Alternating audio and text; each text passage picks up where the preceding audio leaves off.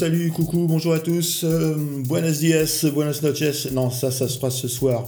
Euh, on est le mercredi 12 juin 2019, il est 12h38. Aujourd'hui, on va parler des noms de domaine. Vous savez, le nom de domaine, c'est le truc qui se termine en .fr ou en .com ou en .org ou en .info, enfin bref. Déjà, si vous envisagez l'achat d'un nom de domaine, vous faites une première erreur, on n'est jamais propriétaire d'un nom de domaine.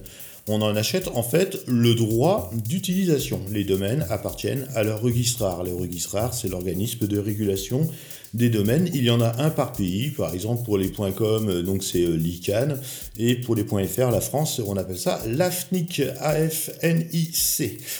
Donc on va garder le terme acheter pour faire plus simple, mais gardez bien en tête que c'est jamais le cas. Alors, petite recette pour choisir un nom de domaine. Donc, suivant votre activité, vous essayez déjà à la rigueur de trouver 5 à 10 mots-clés qui caractérisent bien euh, votre activité. Donc, c'est plus simple. Hein. avoir des, des mots-clés satellites qui donnent une petite idée du métier dans de domaine, c'est toujours plus intéressant. Puis après, on va essayer de trouver un truc qui le rende unique, hein, pas un domaine qui se rapproche euh, du nom de votre concurrent ou du nom d'une marque déposée, par exemple. Hein. Donc on, va essayer de, se personnaliser de toute façon ce nom unique, car de toute façon, un nom de domaine est unique. Hein. Donc à partir de là, il faut bien se démarquer un petit peu. Et puis on va essayer d'avoir une orthographe facile. Hein. Voilà, je ne sais pas si vous avez un nom de famille à consonance slave ou autre, ça va être difficile de bien orthographier le nom de domaine. Alors attends, est-ce que c'est BZKY ou BSKY ou ZBKY Bon bref, ne serait-ce que si vous devez épeler votre adresse mail au correspondant au téléphone. C'est hyper important. Dans le temps, il existait un concurrent de Flash, donc euh, Flash, le, truc qui permettait de faire des jeux et des animations, ça s'appelait Swish.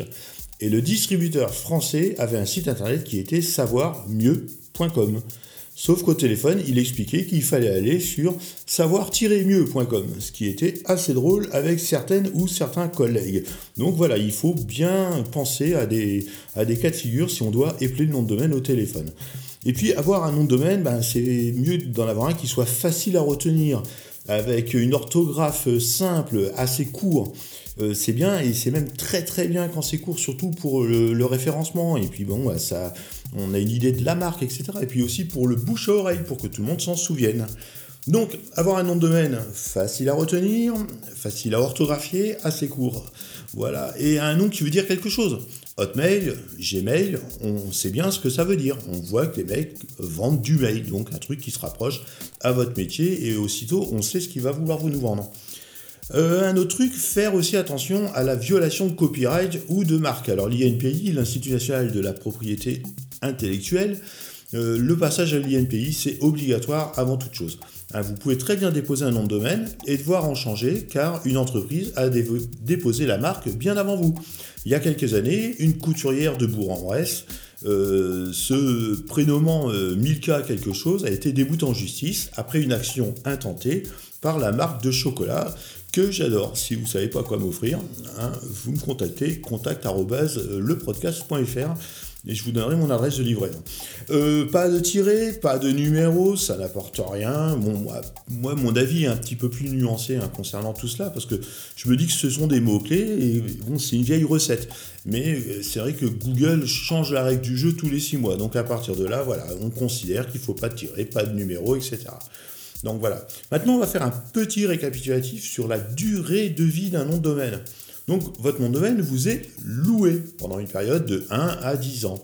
À compter de 45 jours avant la date d'expiration du domaine, donc un mois et demi avant, on peut déjà procéder à son renouvellement et euh, aussi au transfert. Par exemple, si vous quittez OVH euh, pour IPFix. Hein, plus d'infos sur ipfix.info. Donc voilà, là vous avez 45 euh, jours avant, vous pouvez toujours le renouveler ou le transférer. Ça, c'est possible. Euh, passé cette date d'expiration, on tombe dans la zone rouge, c'est-à-dire pendant laquelle le domaine pourrait être supprimé du jour au lendemain. Alors, pas réellement du jour au lendemain. Pendant les 30 premiers jours, c'est la période de rachat possible par le propriétaire, avec un surcoût bien évidemment. Donc on appelle ça la période de rédemption ou la période de grâce. Passé ces 30 jours, vient la période de suppression, le pending delete. Ça, ça fait mal parce que ça peut durer jusqu'à 5 jours, de 1 à 5 jours, ça dépend des registrars, ça dépend des noms de domaine. Et surtout, pendant cette dernière période, on ne peut rien faire. à part faire appel à des services dits de back order.